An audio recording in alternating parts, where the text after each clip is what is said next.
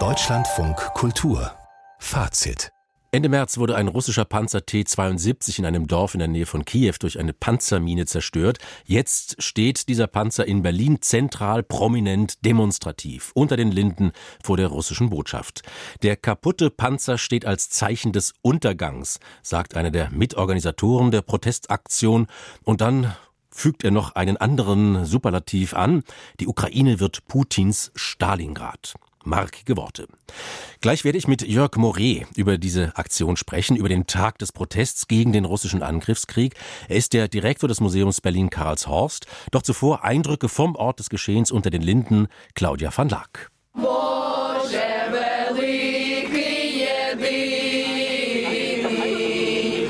ukrainischer Kinderchor vor einem zerstörten russischen Panzer und das direkt gegenüber der russischen Botschaft in Sichtweite des Brandenburger Tores. Tod versus Leben. Größer könnte die Symbolik kaum sein.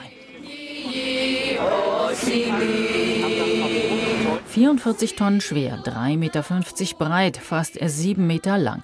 Ein Panzer T-72, noch sowjetischer Bauart ist es. Ende März bei Butscha von ukrainischen Soldaten zerstört. Der Initiator der politischen Kunstaktion, Enno Lenze. Ich wollte einen, der auf einer Seite möglichst intakt und auf einer möglichst kaputt ist, um diese Vergänglichkeit zu zeigen. Und ich bin dann wirklich wochenlang die Panzerfriedhöfe abgefahren und habe gesagt, dieser zeigt sehr gut, was ich zeigen möchte, worum es mir geht. Und ähm, dann muss man eben den Inhaber finden, was nicht so einfach ist, wie man glaubt, weil äh, auch dort gibt es Verordnungen und Gesetze, die das regeln. Und dann eben mit dem Inhaber, dem ukrainischen Verteidigungsministerium, gefeilscht, dass ich ihn rüberholen darf. Die Berliner Behörden verweigerten zunächst die Genehmigung, den Panzer vorübergehend vor der russischen Botschaft aufzustellen. Lenze zog vor das Verwaltungs Verfassungsgericht und gewann. Ich möchte zum einen, dass der Krieg in der Ukraine nicht vergessen wird. Die ganzen zivilen Opfer, die es dort gibt, die militärischen Opfer, es ist halt ein Vernichtungskrieg, ein Völkermord. Und äh, ich möchte den Leuten hier zeigen, wie so Krieg in der Praxis aussieht, aber ohne Schockbilder oder ohne irgendetwas, wo man sich angewidert wegdreht. Das hilft nicht, das vermittelt nichts. Eine Friedensbotschaft ist das allerdings auch nicht. Trotz der Einschusslöcher, trotz des zerstörten Turms wirkt der Panzer aggressiv. Ist doch das Rohr direkt auf die russische Botschaft gegenüber gerichtet. In der russischen Botschaft selber ist niemand zu sehen. Die Fenster dunkel, die Gardinen zugezogen, die Rollos hinuntergelassen. Die Polizei hat sowohl den Bürgersteig vor der Botschaft gesperrt, als auch den Boulevard unter den Linden selber. Alles mit rot-weißen Sperrgittern abgeriegelt. Direkte Angriffe auf das Botschaftsgebäude sollen so verhindert werden. Claudia van Lack.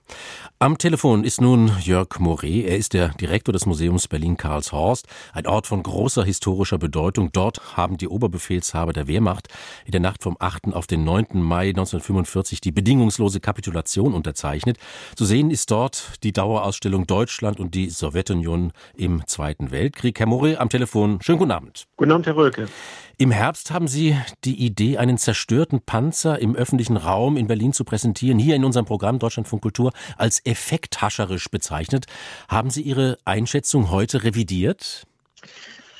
Naja, so ein kleines bisschen vielleicht schon. Heute bin ich unter den Linden lang gelaufen, um dann aber zum Brandenburger Tor, zum Pariser Platz und Platz des 18. März zu kommen weil dort dann Kundgebungen waren. Einmal von den Exilrussen, dann von den Exil-Ukrainern, davor noch Friedensaktivisten. Und in dieser langen Reihe machte sich dieses Happening gar nicht mal so schlecht. Es war eben ein Akzent von vielen. Also eine Kontextualisierung ist da schon sinnvoll. Definitiv. Und dieser Panzer steht auf einem Sattelschlepper, wirkt so ein bisschen wie so abgestellt.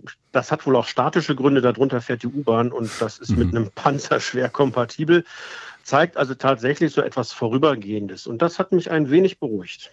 Schildern Sie uns doch mal, was das für eine Waffe ist, dieser Panzer T-72. Wie wird der denn da eingesetzt? Wofür steht der? Man muss sich das immer wieder klar machen. Das ist eine Maschine, die erfunden wurde, um möglichst viele Menschen zu töten und möglichst viele gegnerische Objekte zu zerstören. Auf jeden Fall. Und auch in diesem Panzer sind sehr wahrscheinlich Menschen gestorben. Das muss man sich auch klar machen wenn da also der Turm abgesprengt worden ist, wie es Herr Lenze im Funk auch gesagt hat.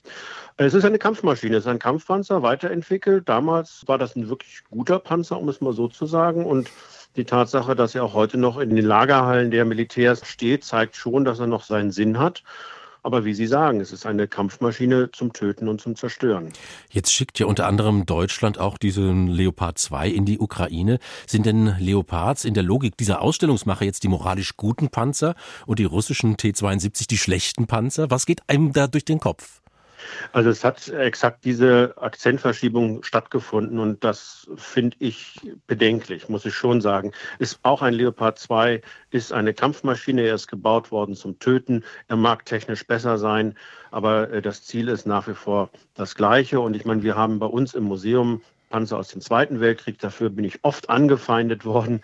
Das verstehe ich dann sozusagen nicht mehr. Mhm. Das, was wir da zeigen als historisches Objekt, ist verwerflich und soll dekonstruiert werden. Und ja, alle reden jetzt im Bundestag über den Leopard. Also auch auf der Kundgebung heute Abend äh, war das großes Thema.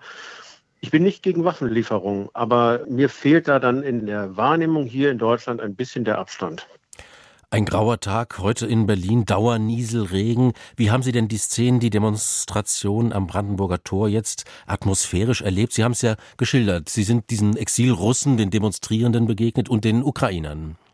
Genau, es war also erst Demokratiejahr dort vom Brandenburger Tor. Das sind die Russen hier im Exil, die sich ganz klar auf die Seite der Ukraine gestellt haben, gegen ihren eigenen Präsidenten aufgetreten sind und man spürte wirklich den Konflikt, in dem diese Menschen sind, dass sie sich gegen ihr eigenes Land stellen müssen.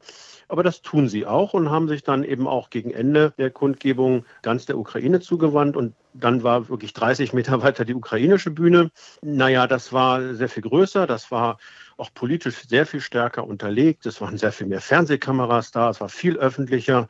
Und die Stimmung war auch viel stärker, so eine, ja, fast schon, na, euphorisch ist falsch, aber eine große Welle der Sympathie.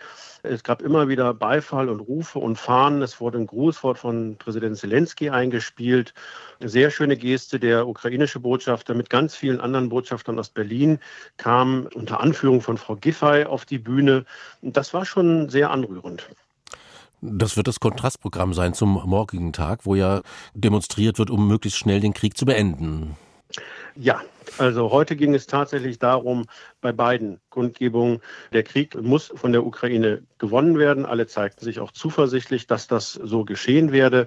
Und bei Vice, also der ukrainischen Exilorganisation, ging es ganz klar auch darum, er wird mit Waffen gewonnen. Und es ging dann auch der Dank an Deutschland, äh, dass Deutschland viele Waffen liefert.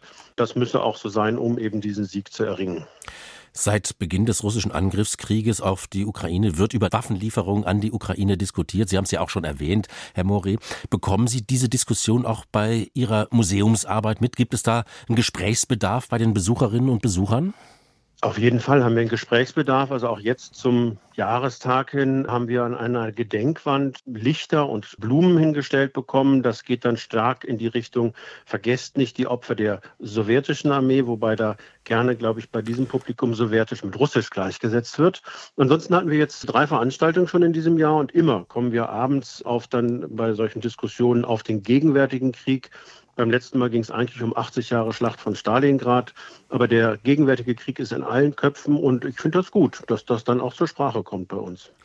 Er soll ein Mahnmal sein, der zerstörte russische Panzer vor der russischen Botschaft in Berlin. Ein ambivalentes Zeichen, um es mal so vorsichtig auszudrücken. Jörg Moré war das, der Direktor des Museums Berlin-Karlshorst. Herr Moré, ich danke Ihnen. Gerne.